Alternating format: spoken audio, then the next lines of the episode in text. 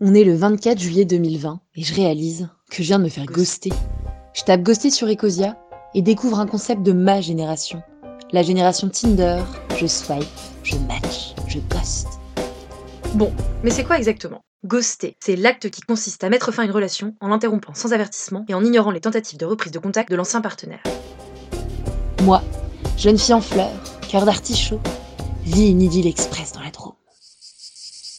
Ça sent la jolie rencontre, le beau barbu, l'animateur socio-culturel, les petits yeux de chaton, le week-end à l'improviste et le J'aimerais beaucoup te revoir. du dimanche soir. Bref, ça sent la petite love story des familles. Enfin, pour moi. Réveille-toi maintenant. Ça fait deux semaines que tu reçois des SMS insipides sans saveur, comme un vieux brocoli vapeur du régime du camp. Et là, ça fait quoi? Cinq jours que t'as pas de nouvelles? Tu t'es fait ghoster, c'est tout? Wesh, t'es sérieux? Moi, j'ai une tête à me faire ghoster? Moi, j'ai une tête à me faire ghoster? C'est con parce que moi, je pensais me mettre au maréchal avec lui, vivre pieds nus, et lui faire trois gosses, nourris au lait d'amande. Sniff En plus, le mec, euh, il prenait le local, les circuits courts, la vraie vie. hein. Merde, il prenait les circuits courts. Ok, euh, donc moi, tu me rencontres, tu me consommes local, et tu prends pas la peine de me dire au revoir? Je sais pas, c'est pas un truc de base qu'on apprend dans les codes sociaux. Allez, Laure Emmanuel, tu dis bonjour à la dame, bonjour madame. Maintenant, tu dis au revoir.